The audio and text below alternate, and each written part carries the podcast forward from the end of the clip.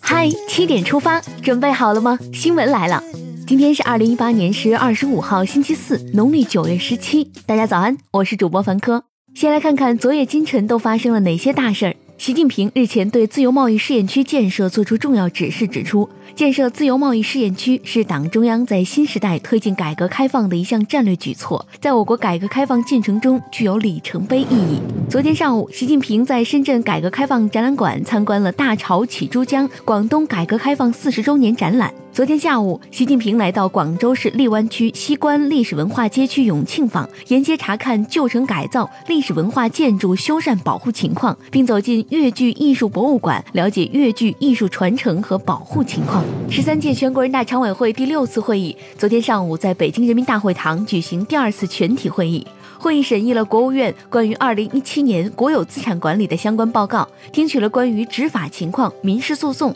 防震减灾及农产品质量等有关情况的报告。在昨天举行的外交部例行记者会上，发言人华春莹对日本首相安倍晋三访华表示欢迎，并表示中日两国应互为合作伙伴而不是对手，互视对方为机遇而不是挑战。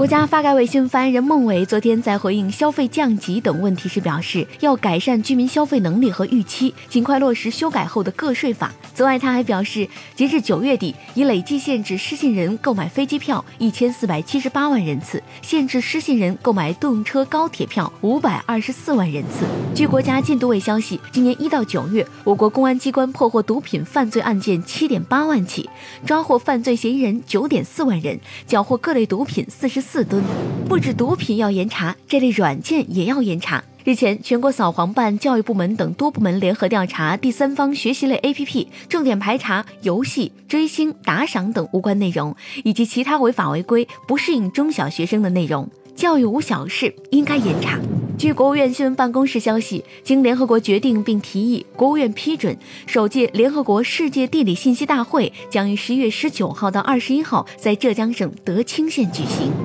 接下来关注总台独家内容，在浩瀚的伶仃洋上，历经九年，一条雄伟壮阔的跨海长虹宣布正式贯通。它就是连接香港、珠海和澳门及桥、岛、隧于一体的超级工程——港珠澳大桥。它已成为世界上最长的跨海大桥，拥有世界上最长的海底沉管隧道，被英国《卫报》评为新世界七大奇迹之一。二零一八年十月二十四号上午九时，港珠澳大桥正式通车。港珠澳大桥有多长？港珠澳三地之间会有方便的巴士吗？点击视频，工作人员为你一一解答。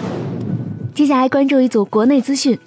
全国三十一省份前三季度居民人均可支配收入出炉，上海、北京前三季度人均可支配收入跨过四万元大关，其中上海最高达到四万八千三百三十九元。全国工商联昨天举行新闻发布会，发布由中央统战部、全国工商联共同推荐宣传的改革开放四十年百名杰出民营企业家名单。你对这些人了解多少呢？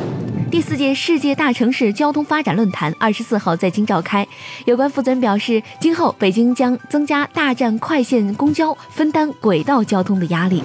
天津市近日印发《天津市信息进村入户工程整市推进示范工作实施方案》，提出建设标准站加专业站加特色站加简易站四种类型义农信息社。是否以盈利为目的，是衡量教育质量是否过关的重要指标之一。四川省近日出台意见，明确对民办学校实行盈利性与非盈利性分类管理。现有民办学校负责人应在二零二零年九月一号前向主管部门提交关于学校办学属性选。择的书面材料，官方锦鲤你见过吗？近日，中国警察网发了一条锦鲤微博，奖品包括一对银手镯、警车接送、配发标志服装等等，引发网友热议。有关负责人表示，此举是为了敦促在逃人员尽快投案，争取宽大处理，还能提醒大家知法守法，一举两得，点赞。近日，大三学生李欢举报父母传销，引发广泛关注。事情被曝光后，其父母迫于压力，目前已经回到家中。李欢近日接受采访时表示，他希望警方能够将这些传销组织一网打尽，不让父母再有回去的可能。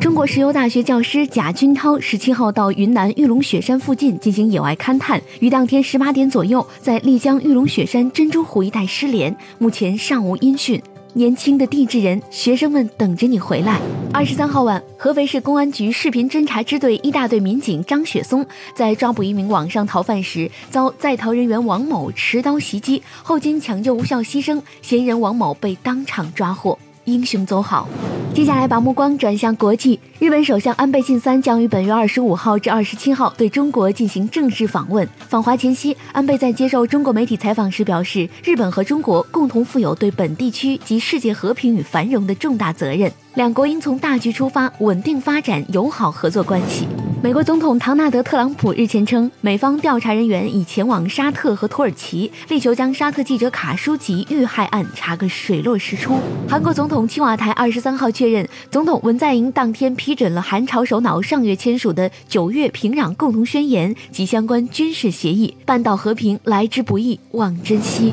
联合国副秘书长洛科克二十三号警告说，一场迫在眉睫的特大饥荒将席卷也门，估计面临饥荒的人口将达到一千四百万人。约占全国总人口的一半。美国宇航局在南极拍到了一块罕见的冰山，呈长方形，线条笔直，边角分明，如同有人用刀子裁出来的一般。有海洋冰河学家表示，该冰山是自然形成的，其笔直的边缘线源于雪晶结构分解和压力作用。手持老冰棍，南极打卡。接下来是今天的每日一席话：交锋易见，淳化难归。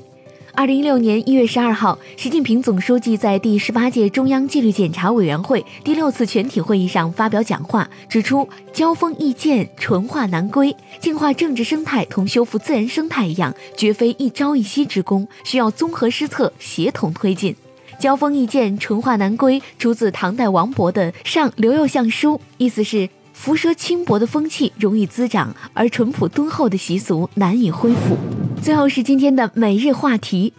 幼儿园搞萌娃评比，家长重金刷排名，园方称没获利一分钱。近日，有南京市民爆料称，孩子所在幼儿园组织礼仪小朋友投票活动，有家长为了这个称号不惜一掷千金，引发争议后，幼儿园方面却表示，园方没从活动中获利一分钱。记者随后联系了投票平台制作方，对方称已事先提醒不要刷票，若想退回钱款，请走法律途径。网友表示，就是因为这样的事儿多了，对微信投票感到反感。对此你怎么看？你觉得幼儿园在这件事中负有怎样的责任呢？好了，今天的七点出发就到这里，更多精彩内容请关注央广新闻微信公众号，咱们明天再见。